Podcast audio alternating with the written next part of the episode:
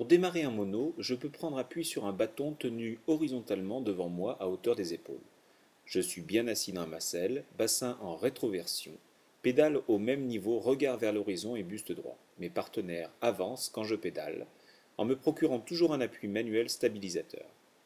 Progressivement, je soulève mes mains, de l'appui pour évoluer en autonomie, mais aussi ressaisir le bâton si nécessaire.